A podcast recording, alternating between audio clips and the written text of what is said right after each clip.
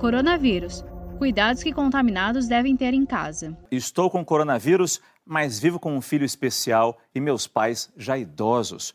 Como faço para proteger essas pessoas, já que não consigo fazer isolamento? Muito difícil, né? É difícil, mas ela pode usar máscaras, ela pode intensificar a lavagem de mãos, ela pode tentar exercer um certo distanciamento dentro de casa, né? É, tentar é, comer mais longe, em momento separado.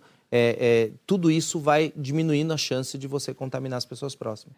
Meu marido foi diagnosticado com coronavírus. Fiz o teste cinco dias depois, mas meu teste deu negativo. Isso é normal?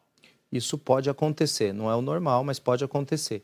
É, ela pode não ter sido infectada e por isso o teste é negativo, mas ela pode ter sido infectada e mesmo assim, como a gente discutiu antes, o teste pode vir negativo. Se tiver sintoma, talvez valha a pena fazer o teste de novo.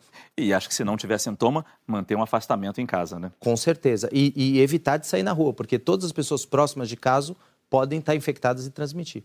É possível ter contato com alguém com Covid e não me contaminar?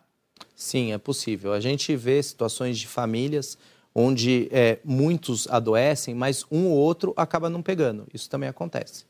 E acho que também, se tem uma preocupação com alguém que está com doença, bota a máscara sempre, né? Sempre. Saiba mais em g1.com.br barra coronavírus.